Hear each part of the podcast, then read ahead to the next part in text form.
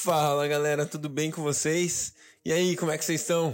Bora lá continuar nossa leitura bíblica em um ano. Em um ano. ah, é muito bom estar com vocês, pessoal. Muito bom. Mais um dia de vida, mais um dia na presença do nosso amado Deus. Estamos na semana de número 22 e hoje é o terceiro dia da semana 22. E olha só que legal, tem livro novo na área. Nós concluímos ontem 1 Coríntios e hoje vamos, vamos começar 2 Coríntios. Então hoje a gente vai ler 1 Reis capítulo 8, 1 Reis capítulo 9 e também 2 Coríntios capítulo 1. Vamos nessa? Bora, bora, bora, bora. Deus, muito obrigado pelo teu amor, porque Deus, como o Senhor é bom. Como o Senhor é bom, nós amamos o Senhor, amamos tua face, amamos tua presença, amamos o lugar da sua habitação, amamos estar contigo, amamos ser parte do seu corpo, Deus. Uh, é bom demais ser teu servo, é bom demais ser seu filho, é bom demais ser seu amigo, é bom demais viver uma vida com o Senhor, Pai. Muito obrigado, muito obrigado, muito obrigado, Deus. Nós te honramos, nós te adoramos, nós te agradecemos. O Senhor é bom, o Senhor é bom, o Senhor é bom, Pai. Muito obrigado, Senhor. Fala conosco hoje aqui na leitura da Sua palavra, Deus, que os nossos olhos sejam abertos para ver além da letra que haja revelação no nosso espírito, do seu espírito para o nosso espírito. Fala conosco, em nome de Jesus. Amém. 1 Reis, capítulo 8. Então o rei Salomão reuniu em Jerusalém as autoridades de Israel, todos os líderes das tribos e os chefes das famílias israelitas, para levarem de Sião, a cidade de Davi, a arca da aliança do Senhor. E todos os homens de Israel uniram-se ao rei Salomão por ocasião da festa, no mês de Etanim, que é o sétimo mês. Quando todas as autoridades de Israel chegaram, os sacerdotes pegaram a arca do Senhor e a levaram com a tenda do encontro e com todos os seus utensílios sagrados. Foram os sacerdotes e os levitas que levaram tudo. O rei Salomão e toda a comunidade de Israel que se havia reunido a ele diante da arca sacrificaram tantas ovelhas e bois que nem era possível contar. Os sacerdotes levaram a arca da aliança do Senhor para o seu lugar no santuário interno do templo, isto é, o lugar santíssimo, e colocaram debaixo das asas do querubim. Os querubins tinham suas asas estendidas sobre o lugar da arca e cobriam a arca e as varas utilizadas para o transporte. Essas varas eram tão compridas que as suas pontas, que se estendiam para fora da arca, podiam ser vistas da frente do santuário interno, mas não de fora dele, e elas estão lá até hoje.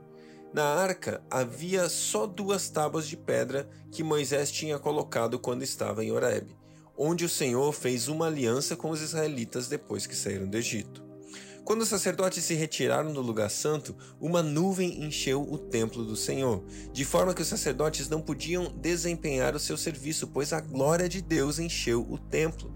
E Salomão exclamou: O Senhor disse que habitaria numa nuvem escura. Na realidade, construí para ti um templo magnífico, um lugar para que nele habitasse para sempre. Depois o rei virou-se e abençoou toda a Assembleia de Israel que estava ali em pé, e disse: Bendito seja o Senhor, o Deus de Israel, que com sua mão cumpriu o que com sua própria boca havia prometido a meu pai, Davi, quando lhe disse: Desde o dia em que tirei Israel, o meu povo, do Egito, não escolhi nenhuma cidade das tribos de Israel para nela construir um templo em honra ao meu nome, mas escolhi Davi para governar o meu povo. Meu pai Davi tinha no coração o propósito de construir um templo em honra ao nome do Senhor, o Deus de Israel. Mas o Senhor lhe disse: Você fez bem em ter no coração o plano de construir um templo em honra ao meu nome. No entanto, não é você ou não será você que o construirá, mas o seu filho que procederá de você. Ele construirá o templo em honra ao meu nome. E o Senhor cumpriu sua promessa: sou o sucedor, sucessor de meu pai Davi, e agora ocupo o trono de Israel como o Senhor tinha prometido, e construiu o templo em honra ao nome do Senhor, o Deus de Israel. Providenciei nele um lugar para a arca, na qual estas tábuas da aliança do Senhor, aliança que fez com os nossos antepassados quando nos tirou do Egito. Depois Salomão colocou-se diante do altar do Senhor, diante de toda a Assembleia de Israel, levantou as mãos para o céu e orou: O Senhor, Deus de Israel, não há Deus como tu, nem acima nos céus, nem debaixo da terra. Tu que guardas a tua aliança de amor com os teus servos, que de todo o coração andam segundo a tua verdade. Cumpriste tua promessa a teu servo Davi, meu pai, com tua boca prometeste e com tua mão cumpriste, conforme hoje se vê.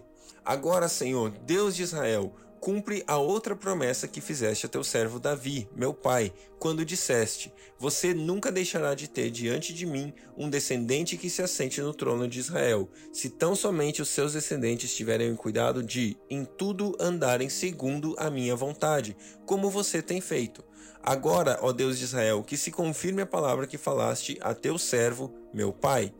Mas será possível que Deus habite na terra? Os céus, mesmo os mais altos céus, não podem conter-te, muito menos esse templo que construí. Ainda assim, atende a oração do teu povo e ao pedido de misericórdia. Ó Senhor, meu Deus, ouve o clamor e a oração que o teu servo faz hoje na tua presença. Estejam os teus olhos voltados dia e noite para este templo, lugar do qual disseste que nele porias o teu nome, para que ouças a oração que o teu servo diz, que o teu servo fizer voltado para este lugar. Ouve as súplicas do teu servo e de Israel, o teu povo, quando orarem voltados para este lugar. Ouve dos céus, lugar da tua habitação, e quando ouvires, dá-lhes o teu perdão. Quando um homem pecar contra o seu próximo, tiver que fazer um juramento e, virá, e vier a jurar diante do teu altar neste templo, ouve dos céus e age, julga os teus servos, condena o culpado, fazendo recair sobre a própria cabeça a consequência de sua conduta, e declara sem culpa o inocente, dando-lhe a sua inocência, ou dando-lhe a inocência que ele merece. Quando Israel, o teu povo, for derrotado por um inimigo por ter pecado contra ti, voltar-se para ti e invocar o teu nome, orando e suplicando a ti neste templo, ouve dos céus e perdoa o pecado de Israel, o teu povo, e traze-o de volta à terra que deste aos seus antepassados.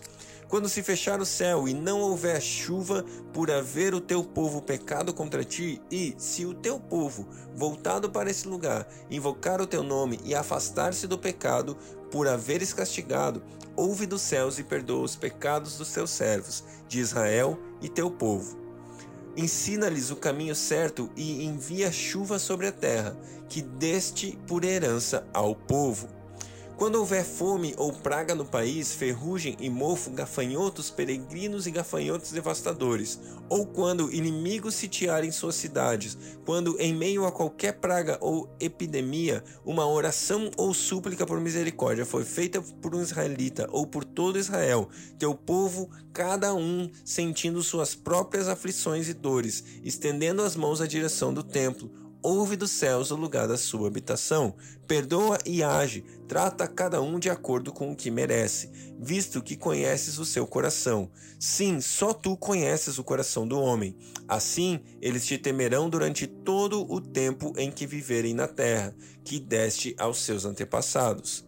Quanto ao estrangeiro que não pertence a Israel, o teu povo, que veio de uma terra distante por causa do teu nome, pois ouvirão acerca do teu grande nome, da tua mão poderosa e do teu braço forte. Quando ele vier e orar, voltado para esse templo, ouve dos céus lugar da sua habitação e atende ao pedido do estrangeiro, a fim de que todos os povos da terra conheçam o teu nome e te temam, como faz Israel, o teu povo, e saibam que este templo que construí traz o teu nome. Quando teu povo for à guerra contra seus inimigos, por onde quer que os enviares, e orar ao Senhor voltado para a cidade que escolheste para templo, e que construí em honra ao teu nome, ouve dos céus a sua oração e a sua súplica e defende a sua causa. Quando pecarem contra ti, pois não há ninguém que não peque, e ficares irado contra eles, e os entregares ao inimigo que os leve prisioneiros para sua terra distante ou próxima, se eles caírem em si na terra para a qual tiverem sido deportados, e se arrependerem e lá orarem, pecamos, praticamos o mal e fomos rebeldes, e se lá eles se voltarem para ti de todo o coração, de toda a sua alma, na terra dos inimigos, que os tiverem levado como prisioneiros, e orarem voltados para a terra que deste aos seus antepassados, para a cidade que escolheste e para o templo que construí em honra ao teu nome, então desde os céus, o lugar da sua habitação, ouve sua oração e sua súplica, e defende a sua causa Perdoa o teu povo que pecou contra ti, perdoa todas as transgressões que cometeram contra ti e faze com que os teus conquistadores tenham misericórdia deles, pois são o teu povo e tua herança, que tiraste do Egito de forna, da fornalha de fundição. Que os teus olhos estejam abertos para a súplica do teu servo que suplica, e que ouças as orações que clamarem a ti, pois tu os escolheste dentre os povos da terra, para serem tua herança, como declaraste por meio do teu servo Moisés, quando tu, ó soberano Senhor, tiraste os nossos antepassados do Egito. Quando Salomão terminou a oração e a súplica ao Senhor, levantou-se diante do altar do Senhor, onde tinha se ajoelhado e estendido as mãos para os céus pôs-se em pé e abençoou em alta voz toda a Assembleia de Israel, dizendo: Bendito seja o Senhor que me deu descanso, que deu descanso a Israel, o seu povo, como havia prometido. Não ficou sem cumprimento nenhuma de todas as boas promessas que ele fez por meio do seu servo Moisés. Que o Senhor, o nosso Deus, esteja conosco assim como esteve com os nossos antepassados. Que ele jamais nos deixe nem nos abandone, e faça com que o com que de coração nos voltemos para Ele, a fim de andarmos em todos os seus caminhos e obedecermos aos seus mandamentos, decretos e ordenanças que deu aos nossos antepassados. E que as palavras da minha súplica ao Senhor tenham acesso ao Senhor, o nosso Deus, dia e noite, para que ele defenda a causa do teu servo e a causa de Israel, o seu povo, de acordo com o que precisarem. Assim, todos os povos da terra saberão que o Senhor é Deus e que não há nenhum outro, mas vocês têm um coração íntegro para com o Senhor, o Senhor, o nosso Deus, para viverem por seus decretos e obedecerem aos seus mandamentos, como acontece hoje. Então o rei Salomão e todo Israel ofereceram sacrifícios ao Senhor. Ele ofereceu em sacrifício de comunhão ao Senhor vinte e dois mil bois e cento e vinte mil ovelhas. Assim o rei e todos os israelitas fizeram a dedicação do templo do Senhor. Naquele mesmo dia, o rei consagrou a parte central do pátio que ficava na frente do templo do Senhor e ali ofereceu holocaustos, ofertas de cereal e gordura das ofertas de comunhão, pois o altar de bronze diante do Senhor era pequeno demais para comportar holocaustos, as ofertas de cereal e a gordura da, das ofertas de comunhão. E foi assim que Salomão e todo Israel celebrou a festa naquela data. Era uma grande multidão, gente vinda desde Lebo Amate até o ribeiro do Egito. Celebraram-na diante do Senhor, o nosso Deus, durante sete dias. No oitavo dia, Salomão mandou o povo para casa. Eles abençoaram o rei e foram embora jubilosos e de coração alegre por todas as coisas que o Senhor havia feito por seu servo Davi e por Israel, o seu povo. 1 Reis capítulo 9 Quando Salomão acabou de construir o templo do Senhor, o palácio real e tudo mais que desejara construir, o Senhor lhe apareceu uma segunda vez, como lhe havia aparecido em Gibeon. O Senhor lhe disse: Ouvi a súplica e a oração que você fez diante de mim. Consagrarei este templo que você construiu, para que nele habite o meu nome para sempre. Os meus olhos e o meu coração estarão sempre nele. Se você andar segundo a minha vontade, com integridade de coração e com retidão, como fez o seu pai Davi, se fizer tudo o que ordeno a você, obedecendo aos meus decretos e às minhas ordenanças, firmarei para sempre sobre Israel o seu trono, conforme prometia Davi, seu pai, quando lhe disse: Nunca faltará descendente para governar Israel. Mas se você e seus filhos se afastarem de mim e não obedecerem os mandamentos e os decretos que lhes dei, e prestarem culto a outros deuses e adorá-lo, des desarragarei Israel da terra e lhes darei da terra que lhes dei, e lançarei para longe da minha presença este templo que consagrei ao meu nome.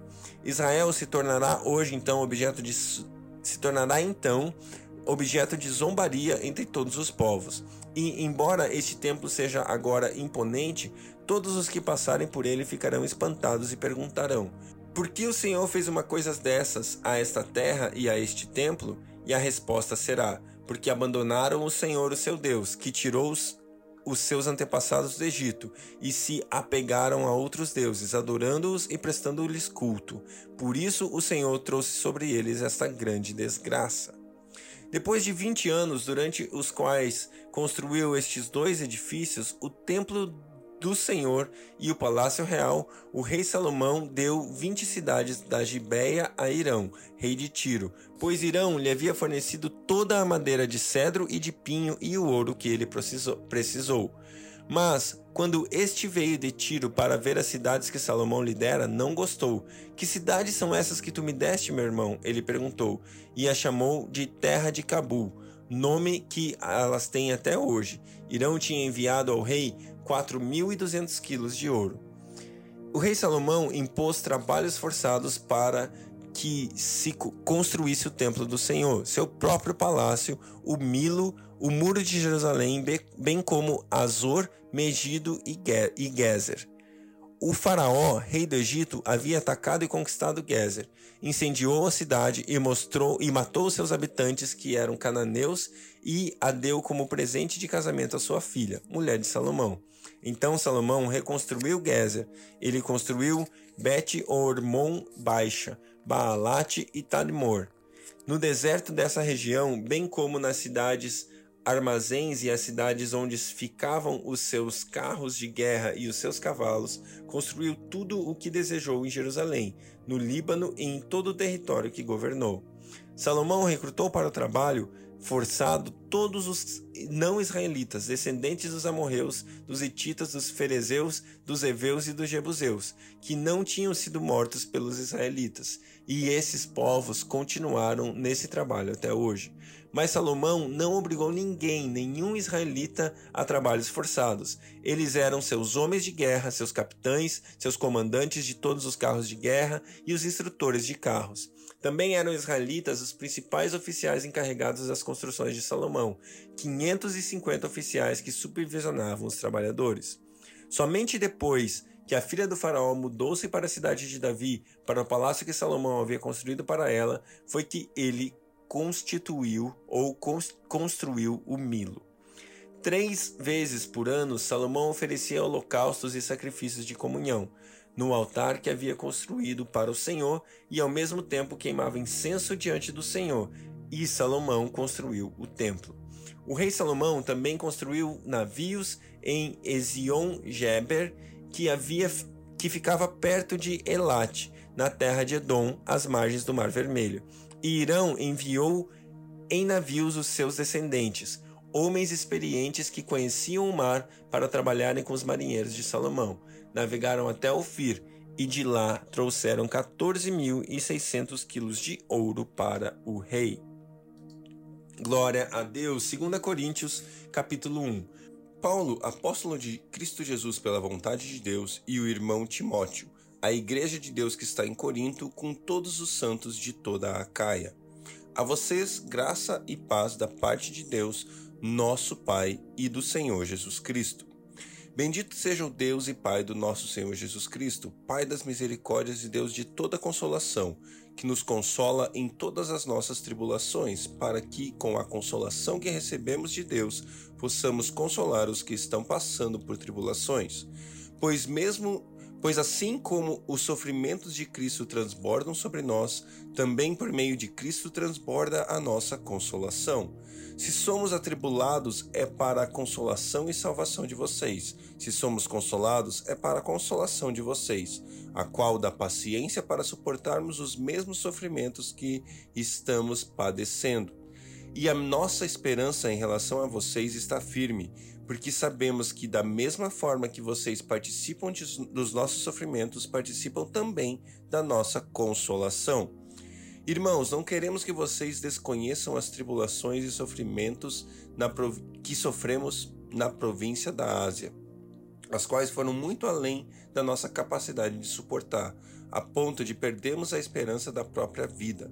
De fato, já tínhamos sobre nós a sentença de morte, para que não confiássemos em nós mesmos, mas em Deus, que ressuscita os mortos. Ele nos livrou e continuará nos livrando de tal perigo de morte. Nele temos depositado a nossa esperança de que continuará a livrar-nos, enquanto vocês nos ajudam com suas orações. Assim, muitos darão graças por nossa causa, pelo favor a nós concedido em resposta às orações de muitos. Este é o nosso orgulho, a nossa consciência dá testemunho de que temos conduzido no mundo, especialmente em nosso relacionamento com vocês, com santidade e sinceridade provenientes de Deus, não de acordo com a sabedoria do mundo, mas de acordo com a graça de Deus. Pois nada escrevemos a vocês que não sejam capazes de ler ou entender. E espero que, assim como vocês nos entenderam em parte, venham a entender plenamente que podem orgulhar-se de nós, assim como nos orgulhamos de vocês no dia, nos orgulharemos de vocês no dia do Senhor Jesus. Confiando nisso e para que vocês fossem duplamente beneficiados, eu planejava vis primeiro visitá-los em minha ida à Macedônia e voltar a vocês vindo de lá, para que me ajudassem em minha viagem para a Judéia. Quando planejei isso, será que eu fiz levianamente ou será que faço planos de modo mundano, dizendo ao mesmo tempo sim e não? Todavia, Deus é fiel. Nossa mensagem a vocês não é sim e não, pois o Filho de Deus, Jesus Cristo, pregado por mim, pregado entre vocês por mim e também por Silvano e Timóteo, não foi sim e não, mas ele sempre houve sim, pois Quantas forem as promessas feitas por Deus, tantas tem em Cristo o sim. Por isso, por meio dele, o Amém é pronunciado por nós para a glória de Deus. Ora, é Deus que faz em nós e vocês permanecermos em Cristo Jesus. Ele nos ungiu, nos selou com sua propriedade e pôs o seu Espírito em nossos corações como garantia do que está por vir. Invoco a Deus como testemunha de que foi a fim de poupá-los que não voltei a Corinto. Não que tenhamos domínio sobre a sua fé, mas cooperamos com vocês para que tenham alegria, pois é pela fé que vocês permanecem firmes. Glória a Deus pela sua palavra, que Deus abençoe o seu dia e até amanhã.